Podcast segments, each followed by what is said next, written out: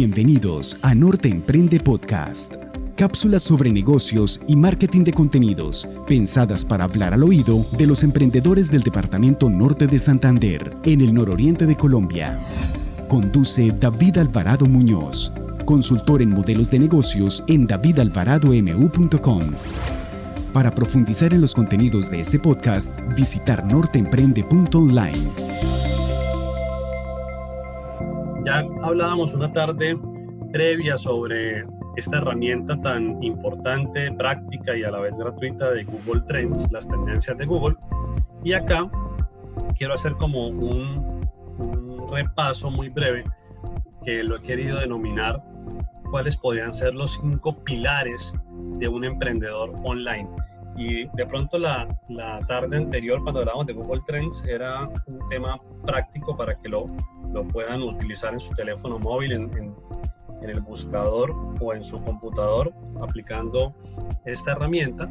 Y les colocaba un ejemplo con, con esta amiga artista de la casa, Joeli, que la, le, les decía para que fuera más fácil de entender, aplicado como si ella quisiera emprender, que no, no estoy seguro, pero sería chévere y Alex ahí que es el, el manager le podría también dar un, un, empujón. Y bueno, en este caso, ¿cuáles podrían ser los cinco pilares para cualquiera? Para cualquiera, tanto cualquiera de ustedes como incluso para mí mismo.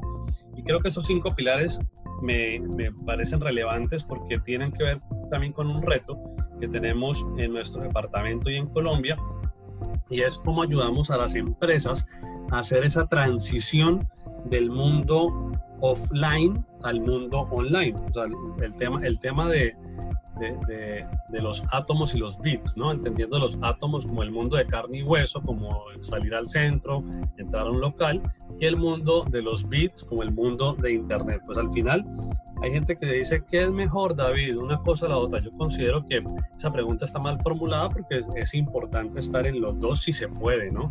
Hay, hay, temas de, de, Internet que son mucho más livianos en términos de lanzar con costos baratos porque mientras un, local de arriendo puede estar en, dependiendo de la ubicación y del tamaño, pero un local en, un, en una zona, digamos, de un barrio medio comercial puede estar en 600, 300 mil pesos, un local pequeño en 500 mil pesos. Y si estamos hablando en una zona mucho, mucho más céntrica, pues estamos hablando de un millón y medio, dos millones, y en un centro comercial aún más. Entonces, en Internet, pues sí hay unos, unos costos fijos, pero son mucho más livianos. Ahora, si se puede estar en los dos, ¿por qué no hacerlo? Y aquí viene esta parte de los cinco pilares y cómo ayudamos a los negocios que ya existen, que llamamos tradicionales, por ejemplo, el negocio de mi familia, que les he comentado en algunas ocasiones que el próximo año, con el favor de Dios, ya cumple 30 años en el mercado, pues con 30 años es un negocio bastante tradicional. Además, en un sector muy tradicional, que es la confección, algo parecido al que está en sector de calzado, marroquinería, ¿cierto? Manufactura en general, por ejemplo, de muebles, en fin, son sectores tradicionales, pero esto no quiere decir que no puedan ingresar al mundo online y aquí donde viene ese cambio de mentalidad. Entonces, pilar número uno va a sonar bastante básico y, realmente lo es, Joana y Alex, pero es una herramienta poderosa y ojo, podemos aprender a optimizarla al máximo y me refiero al correo electrónico. Número uno, correo electrónico. ¿Por qué? Porque de pronto solamente estamos enseñados a redactar un correo, recibir un correo, pero hay buenas prácticas, como todo en la vida, hay buenas prácticas para hacerlo siempre de una mejor manera.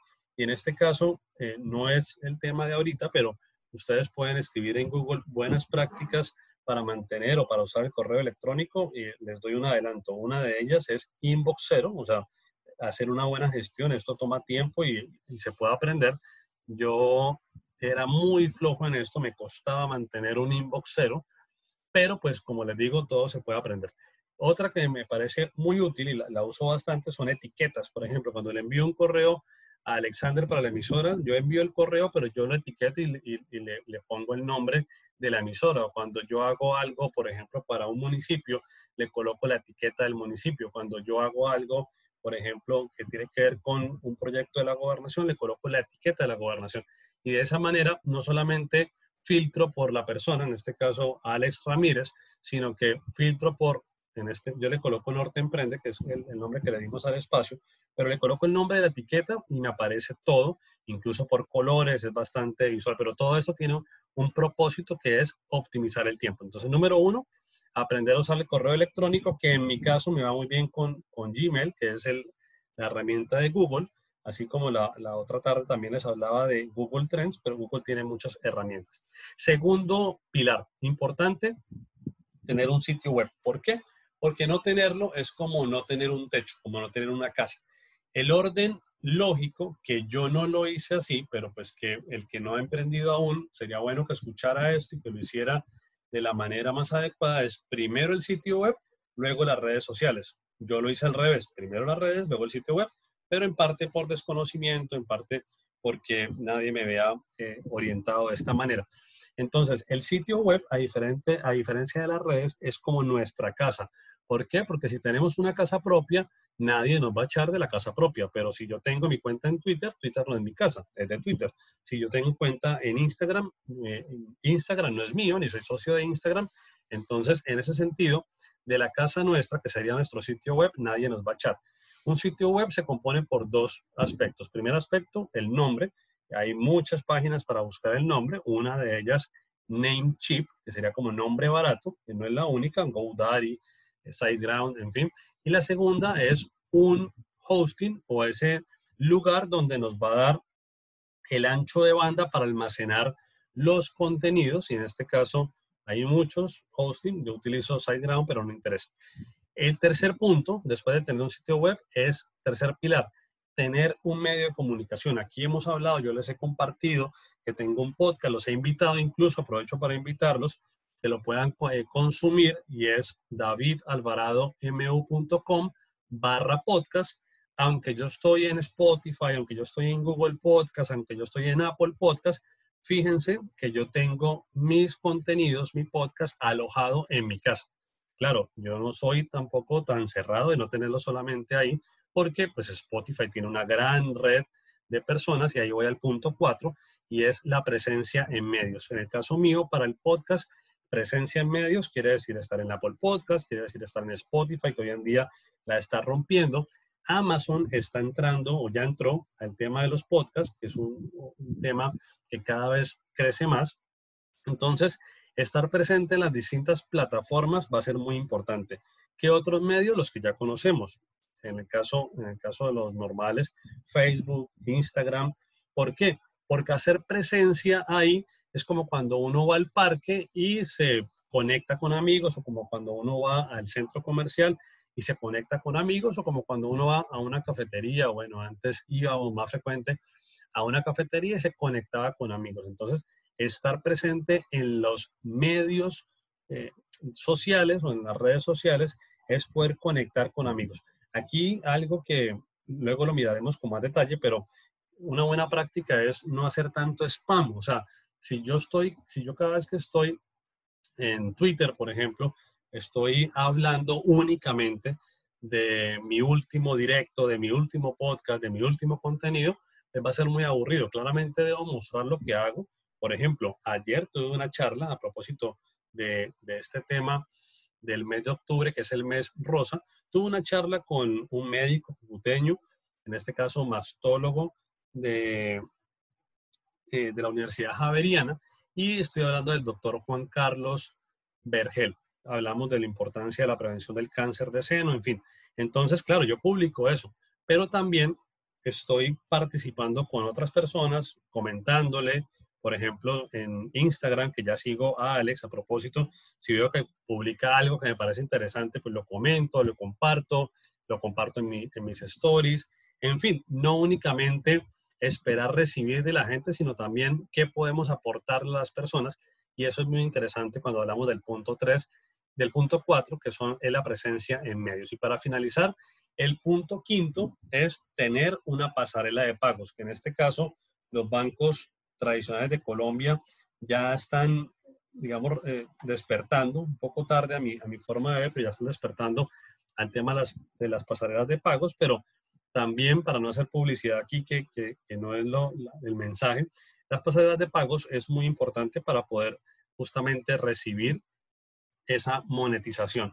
Incluso yo la utilizo, las pasarelas de pagos, mucho antes de utilizarla en la página web del negocio de mi familia, la utilizaba cuando una persona me iba a pagar con tarjeta de crédito o débito. Yo antes no tenía datáfono y, y no era una limitante. Por ejemplo, cualquiera de ustedes que tenga un negocio quiera recibir tarjeta de crédito o débito y no tenga datáfono, porque finalmente el datáfono tiene un costo también de, mantenimiento, de operación, eh, lo puede hacer como a través de una pasarela de pagos, pero es importante que vincule un sitio web, ¿de acuerdo? Así la pasarela de pagos no esté en ese momento funcionando en su sitio web. Usted la puede compartir el enlace vía WhatsApp, por ejemplo, y la persona le puede pagar y usted recibe su, su ingreso. Finalmente la pasarela está vinculada con su cuenta de ahorros o su cuenta corriente. De esta manera tenemos los cinco pilares. Recuerdo, número uno, correo electrónico. Número dos, sitio web propio, por lo menos el blog. Número tres, tener un medio propio, en este caso un podcast o puede ser una newsletter o puede ser el mismo blog, pero un medio de comunicación propio. Número cuatro, presencia en medios sociales, básicamente la presencia en redes. Y número cinco, pasarela de pagos. De esta manera estaríamos cumpliendo la batería básica para poder salir a emprender de manera online o por lo menos para hacer la transformación de un negocio tradicional. Si es un proyecto nuevo que hasta ahora va a salir, recordemos la importancia de ir a las bases. ¿Qué son las bases?